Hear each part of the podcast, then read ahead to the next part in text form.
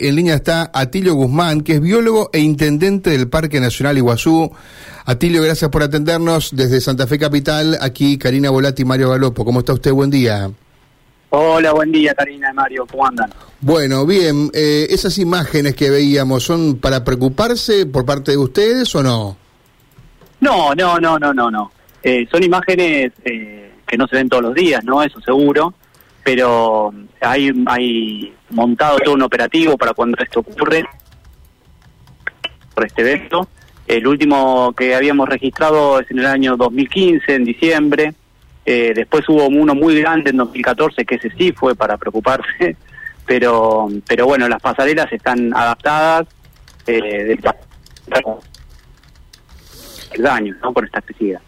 Atilio, tenemos algún inconveniente con la línea celular que, que por ahí se nos, se nos corta su y no podemos entender lo que nos dice. Usted nos decía que el último evento parecido fue en diciembre, eh, por lo tanto uno supone que, que, digamos todo el complejo de Iguazú está preparado para este tipo de situaciones, ¿no?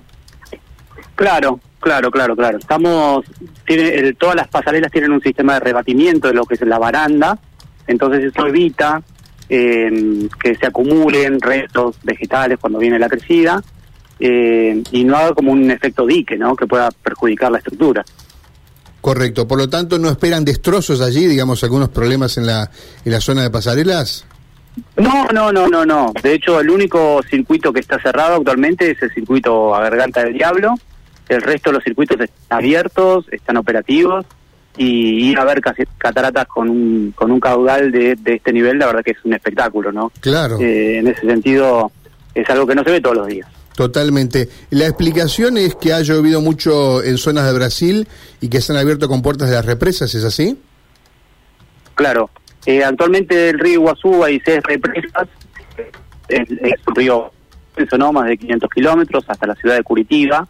Entonces en ese curso ha llovido mucho en la cuenca alta, media y tal, ¿no? lo que es Puerto Iguazú. Correcto, y eso implica, ¿cuánto tiempo más tendrán que este nivel de, del agua, Atilio? El, el nivel ya empezó a descender. Actualmente, ayer tuvimos un pico de 12.000 metros cúbicos por segundo, hoy estamos en 7.000, va a seguir descendiendo y calculamos más o menos en unas 12, 15 eh, ya eh, empezar con las tareas de las cuadrillas de eh, de volver a armar todo lo que es las pasarelas, que es el rebatimiento de las, de las barandas, y esperamos el día de mañana quizás tener habilitado el sendero. Ah, bien, o sea que es un evento bastante rápido, ¿no?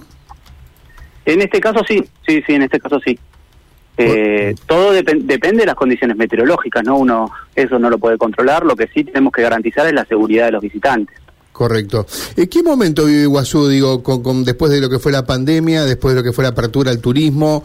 Em, a veces uno ve que en algunas actividades la gente está como ávida, qué sé yo, de ir al teatro, de ir al cine, de, de, ir a algún espectáculo público. ¿Pasa lo mismo con el turismo?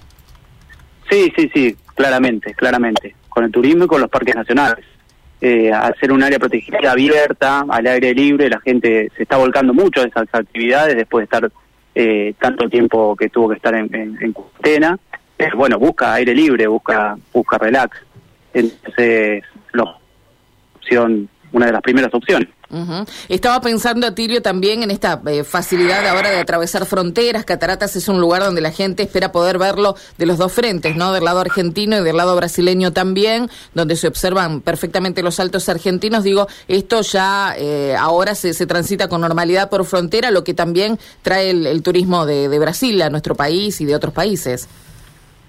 Eh, pero, pero interpreto que me preguntabas por la frontera. Sí, la frontera está abierta y se eh, transita con normalidad eh, entre Argentina, Brasil y Paraguay. Exactamente. Y con respecto a lo que es el Parque Nacional en sí, ¿hay algún tipo de servicios más allá del eh, recorrido por la zona de Garganta del Diablo que haya tenido que ser interrumpido? Por ejemplo, el del trencito que llevaba hasta el acceso a la Garganta del Diablo. Claro, ese, ese servicio funciona, lo que no llega ahora está hasta Garganta. Claro. Eh, funciona hasta la estación eh, Cataratas, que es la estación que está intermedia, y vuelve hasta la estación central. eh, lo que se cerró fue el, paseo del Gomón, el, ecológico, que van a remo. Por, bueno, por razones obvias de que el caudal está muy alto y hay mucha eh, mucho caudal, básicamente. Bueno, pero esto también estará sujeto a- al descenso de las aguas, digo, y en los próximos días habilitado. Le pregunto esto porque se viene un feriado largo, ahora en el mes de junio, y luego ya las vacaciones de invierno, donde muchos estarán programando que sea ese el destino para, para pasear, ¿no? Para disfrutar. Me parece que se nos interrumpió, Peña. ¿No se Tilio, escucha, no. Tilio? No, me parece que se nos... Bueno, está bien, creo que más o menos estaba redondeada la, la idea que tiene Sí. la gente que está allí. Eh, eh, hablábamos con Atilio Guzmán, que es biólogo y además intendente del Parque Nacional de Iguazú.